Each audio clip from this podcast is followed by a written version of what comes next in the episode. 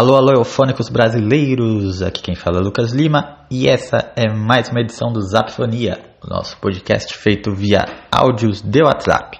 Hoje vamos receber aqui o cantor e compositor Danny Black, que está lançando um novo álbum, Frequência Rara, um projeto ao vivo e que, diferente de é, álbuns do, do, do, normal, né, é, o projeto ao vivo veio antes do projeto de estúdio.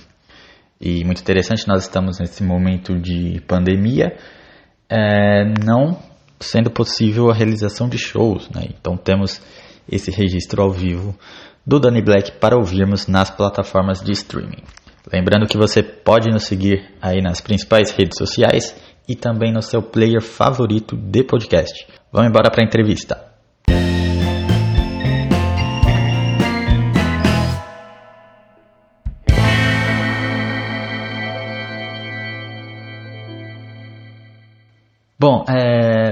Que, que você quis lançar um trabalho inédito primeiro em formato ao vivo, né?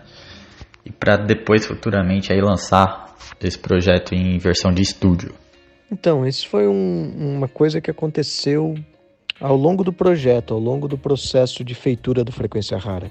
A gente começou com o projeto que vai sair na sequência de estúdio, né? Gravando o disco de estúdio, que é um disco que tem é, ah, uma imersão mesmo, né, de, de sonoridade, a gente é, buscando, né, as texturas e coisas lindas para ter, é, para dar uma experiência maravilhosa para as pessoas na hora de escutarem. Então as músicas, o repertório todo foi sendo separado. E ao longo desse tempo a gente foi fazendo apresentações, shows e começamos a tocar algumas músicas do Frequência Rara. E quando a gente começou a tocar, a gente viu que era bom demais também o ao vivo. Era uma delícia e, e tinha uma coisa toda especial. Dessa forma se formou essa essa cena de gravar os dois. A gente gravou esse show no Tucarena e ele já veio com as músicas do Frequência Rara também para ser o Frequência Rara ao vivo. E foi muito legal. A gente pensou, vamos gravar esse show e vamos gravar com as músicas inéditas, fresquinhas.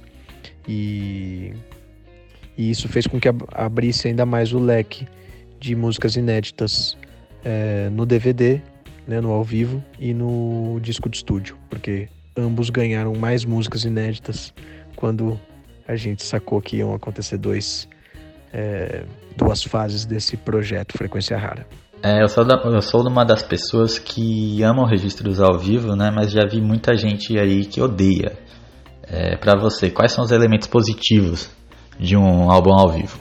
Tem uma mágica que só acontece mesmo no, no lance do palco ao vivo ali com as pessoas, né? É, eu sou apaixonado por isso, é a coisa que eu mais é, me divirto e, e me emociono é estar tá tocando no palco para as pessoas. Então eu sinto que tem uma coisa que acontece desse jeito, quando a gente está ali é, exposto, né, para para o que for acontecer acontecer. Nos meus shows acaba rolando muito isso, eles são diferentes uns dos outros porque tem muito improviso, tem muita coisa que é ali o próprio público está contando para você como você toca e você está contando para o público como como ele é, escuta. Então as coisas são são lindas nesse lugar.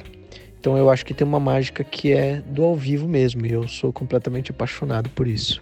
As canções do Frequência Rara ao vivo tem muito sobre como encarar o mundo de, de uma forma interna e externa, né? Tanto é que há versos sobre medo, rancor, amores, etc. Né? É, são temas tratados em geral de forma positivista, né? encarar o medo, deixar de lado o rancor. É, podemos dizer que isso é reflexo do que você é ou do momento que você estava quando fez essas composições? Certeza. É, eu sinto que as músicas, quando quando eu as componho, elas estão muito contando o que está se passando dentro de mim, como eu estou vendo, como eu estou percebendo, né? E cada vez mais eu percebo as coisas de um jeito muito. É, muito num lugar de ver a vida impulsionando você mesmo através das, das coisas que se passam em você, né? Então, na minha vida, cada vez mais eu percebo que tudo que está acontecendo, as coisas que eu estou sentindo, as coisas que eu estou vivendo, elas estão sempre me impulsionando, sempre me impulsionando para um, um outro patamar de, de compreensão e de amor por mim mesmo, pelos outros. Então é muito legal assim é, você falar disso, porque o frequência rara ele vem muito com essa frequência, né? Essa frequência de estar tá atento para aproveitar a vida te impulsionando. Bom, estamos em uma situação difícil devido a essa pandemia é, e você lançou um disco né, em meio a tudo isso. Como que tem sido, cara? Como é, você chegou a refletir sobre adiar o lançamento, por exemplo? Olha, a gente chegou a pensar, claro, quando, quando o lance rolou, a gente falou, ih, o que, que a gente faz? Mas veio uma firmeza muito grande no coração de que a gente tinha que manter a data de lançamento e lançar mesmo é, nesse momento. E, e o Frequência Rara ao vivo ele confirmou como foi importante a gente fazer isso, porque justamente pelo que você perguntou antes, das músicas terem é, falarem muito, né, dessa, dessas é, dessas colorações internas aí que a gente tem, é, o, as músicas e o trabalho é, um, uma ferramenta muito é, gostosa, né, muito linda das pessoas é, usarem nesse momento para mim mesmo é isso. Eu, eu, fiquei impressionado, né? Como algumas músicas é, são músicas que parecem feitas agora, né? Para esse tempo que a gente está vivendo. Então eu acho que foi muito importante lançar nesse momento. E eu sinto que o feedback é, confirma isso. Eu acho que as pessoas é, curtiram ter o Frequência Rara nesse momento, receber ele assim. E no final das contas é isso, né? Vai entender ele saiu na hora que ele tinha que sair, com certeza. E, e tá chegando nas pessoas no momento certinho. Em geral, é, nas suas canções, há muito sobre se preocupar com o outro, né? É, nessa situação de quarentena, como que tem sido para você estar longe fisicamente de tantas pessoas e qual tem sido o papel da música para você nesse momento? Nossa, eu acho que o papel da música nesse momento tem muito a ver com cuidar, né? com cuidar dos outros, cuidar de si mesmo, ter cuidado, né, pelo, pelos outros, assim. E quando a gente fala cuidado, é justamente num lugar de considerar mesmo as pessoas, né? Considerar que, que as pessoas estão vivendo é, num, num momento que está fora né, da zona de conforto de todo mundo, que é um momento que tem mais estabilidade. Então, eu sinto que o papel da música é um espelho mesmo, sabe? É, um, é uma coisa de você deixar é, ela espelhar em você aquilo que ela está dizendo, você achar correspondência do que ela está dizendo em você, sabe? Porque no final das contas, é, quem está cantando, no caso, é, eu cantando nas músicas do Frequência Rara, por exemplo, eu estou sempre falando de mim, é o que eu consigo, sempre. Por mais que eu esteja falando de situações ou de coisas que eu vi, no final das contas eu estou falando de coisas que eu reconheço, que eu acho a correspondência dentro de mim, sabe? E eu sinto que esse é o papel da música, esse é o papel da arte. É entregar uma expressão muito sincera, né? uma expressão muito transparente, para que as pessoas possam também é, encontrar esse endereço nelas e nisso é, trazer consciência, trazer compreensão, trazer beleza, trazer comemoração da vida e tudo isso a música faz se a gente está né, com muita riqueza de música, muita coisa linda chegando. Frequência Rara é um projeto diferente é, dos anteriores. O que, que você aprendeu até aqui com este novo trabalho e como que tem sido a recepção dos seus fãs?